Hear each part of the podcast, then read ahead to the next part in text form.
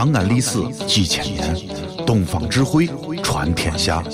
西安，乱谈西安，乱谈。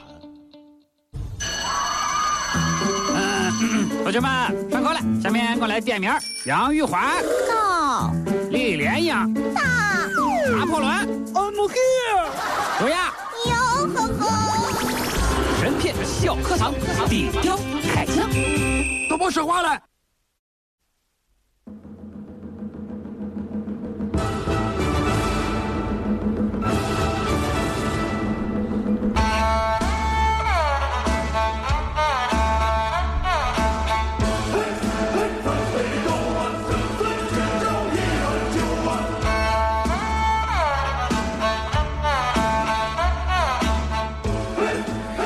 神片小课堂，今天我们来说一说《水浒传》第五十回。解密《水浒传》中劫法场中的大阴谋。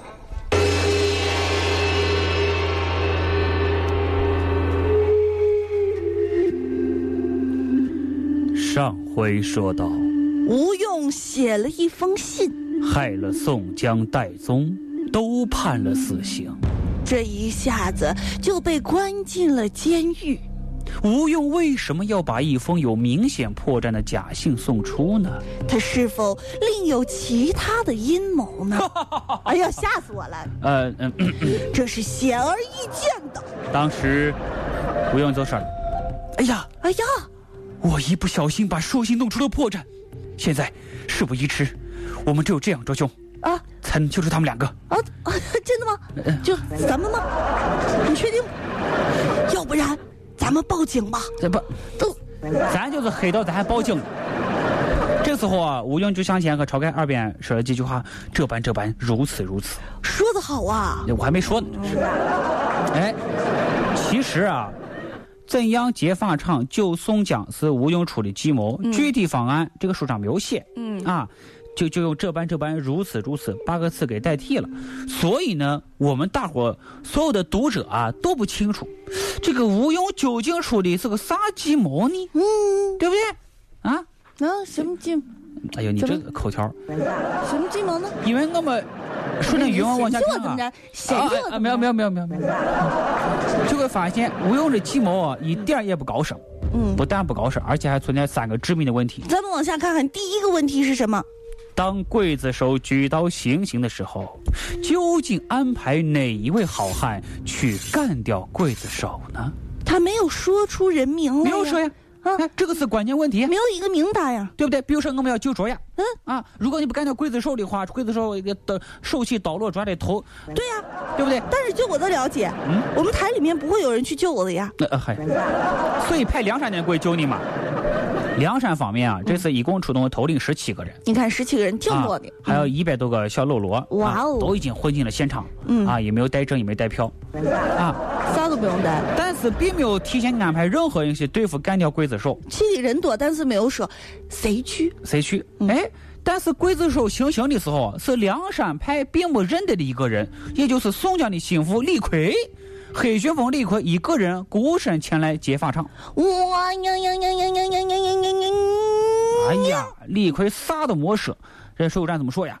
一个弧形黑大汉，拖得赤条条，两只手握两把板斧，大吼一声，却似半天起个霹雳，从半空中跳下来，手起斧落，刀啊！哎，你砍这么多下，证明斧子太钝了，早砍翻了两个行刑的刽子手。你看，这李逵砍了两刽子手，才救了宋江、带动性命。接着，李逵又去看这个检战官。李逵的出现啊，吴用没有想到啊。哎呦，这什么玩意儿？黑乎乎的就过来了。对呀、跟个大熊一样啊！这是个人吗？还是个动物啊？也就是说，如果没有李逵，按照吴用事先计划好的方案，就没有安排人去干掉刽子手，那么宋江、戴宗脑袋啊，多半会被砍掉了。所以，救人是假，做戏是真。嗯，那么第二个问题，营救宋江一旦成功之后，大家这么些人究竟如何才能全身而退呢？就是你们这么多人看热闹的，你们聚集了一一个班的人，你这谁是不是啊？你又不是春游，他没有提前策划任何一种可以安全撤退逃跑的方案，所以大伙呢就跟这个无头苍蝇一样，不知道如何撤退，我都是一方一帮的强盗，一帮的地痞流氓，就是啊看热闹去。对不对？只见为呃，当时啊有呃不认识那个黑大汉就李逵嘛，嗯，抡着两把板斧一味的砍人，他第一个出力，杀人最多，所以超越他们梁山好汉都顾着跟这个黑大汉走，哎，大家居然都跟着那个脑子有问题的李逵走，怎么说李逵呢？而且这个《水浒传》当当中啊，这个用词非常讲究，大呃怎么说啊？说只顾跟着那个大汉走，只顾啊，就是没有别的选择。可见吴用的计谋是没有给众好汉们留下后路的，嗯，对不对？黑大汉干啥呢？只顾看人，没有啥方方向，没有啥目标，看上瘾了，见人就看，哪人多往哪走。《水浒传》里说，当下去十字街口，不问军官百姓，杀得尸横遍野，血流成渠，推倒颠翻的不计其数，直到杀出城来。你看看，当时晁盖看不下去了，大汉啊，不是不是不是不是伙计，师傅，师傅停一下，我老我老把里头，你去不去？不是，我好像刚才想说好汉啊，好汉。大汉，很老汉你。好，老不是好汉，嘿，不管百姓的事情，哎你不要伤害他们。我明儿，你看这个大汉呢，哪里听得进去啊？一一副都看一个啊，那都看下去，从街上杀到城门，从城门杀到江边，哪里人都往哪走，啊，嗯他也不管把大伙带到什么地方，大伙也不知道会走向什么地方。就这样，沿江走了几里路，只见前面望见竟是滔滔一派大江，却无了汉路。晁盖看见，只叫得苦呀！怎么办？没有一个船来接我们，难道我们游过去吗？哎哎呦，这算了。可以说，这一仗如果按照吴用事先的战术，梁山这些大将好汉啊，个个死无葬身之地，因为他们并没有事先计划好的逃跑路线。那么，第三个问题来了：梁山来了这么多好汉，为什么没有发挥出作用呢？各位，在营救宋江劫法场的战斗中，梁山来的好汉真正发挥的作用其实很小，主要是李逵起了大作用，是他一个人突然袭击，把官军杀跑了。从砍倒刽子手到知府逃跑，到众好汉撤退，全看李逵一个人的戏。你看，黑旋风一不小心就成了奥斯卡最佳男主角了。那么，为什么梁山来的好汉没有发挥作用呢？为什么呢？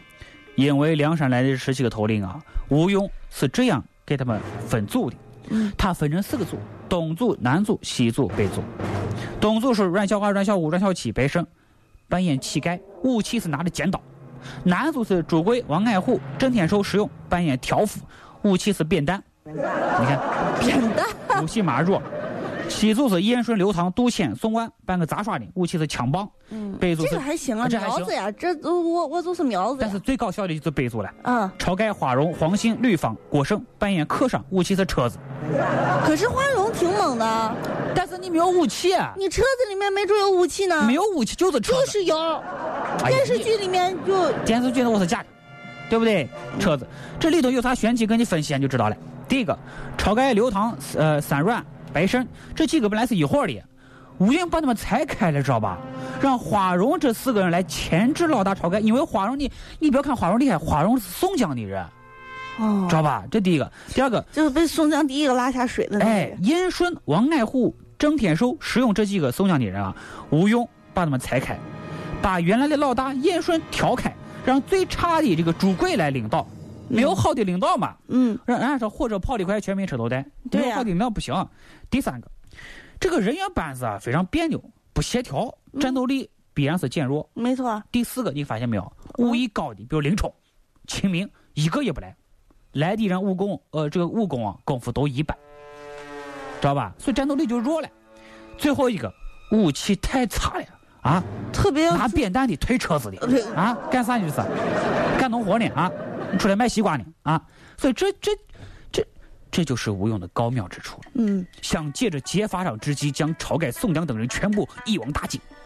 哎，这从人员安排上可以看得出来，来的不是晁盖人，就宋江你的人功夫都不行，武器也不行，组合相互牵制，效率低下，也不安排他们如何行动，也不安排他们如何撤退，叫来就是送死啊。但是你别忘记了。我没有忘记，我什么时候忘记过？每天都说我不要忘记，说的我好像记性有多差一点但是你要记得更深刻一点。啊！不管最终结果如何，吴用都赚了。你看啊，可以估算出一个结局，无非是三种结局：嗯，一，如果营救成功，那一定不用说，自是吴用计谋高明；二，如果晁盖、宋江任意死了一个人，都是减少了吴用的劲敌；三，如果晁盖、宋江都被一网打尽了，那吴用将成为新的老大。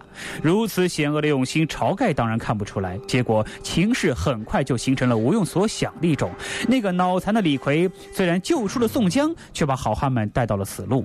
前面是滔滔大江，后面是追军就要赶到。在这万分危急之时，罪待毙，晁盖他哭了。所以我们可以看出，晁盖在《水浒传》里还真的就是脑袋大、脖子粗，不是大款就祸夫。哎呦，你还是把节目带到了小品的路子上，所以说明啊，嗯，这个吴庸还是可以的，但是道高一尺，魔高一丈。明天我们将来说说《水浒传》第五十一回。梁山好汉中真正的智多星是谁呢？流啊，天上的星星参北斗。好了，那么在节目的最后来关注一下最新的路况信息。太白路向东到太白路立交流量大，没错太白路到水文巷流量大。哎，太一路立交上面由东向西流量大，发生交通事故，请各位小心避让。嗯，希望各位小心避让啊！在我们的微信平台上呢，有朋友就问到了，说这个关于我们、嗯、这个片花里面有一个西安人的歌，那么这个在哪里可以听到呢？跟各位说一下，大家可以来下载一下，呃，西安乱坛的官方 APP，在 APP 里面可以听到我们所有好听的片花以及我们的公益广告啊。那好了，那今天的节目就是这样了，感谢所有朋友对于神片长安的大力支持，咱们明天见吧。再见。路见不平一声吼啊，该出手时就出手啊，风风火火闯九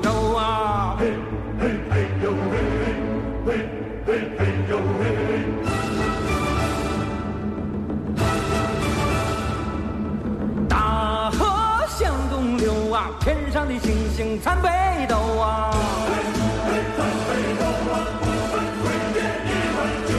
说走咱就走啊，你有我有全都有啊。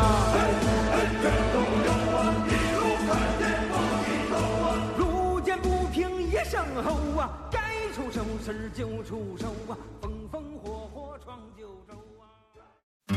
这里是西安，这里是西安论坛。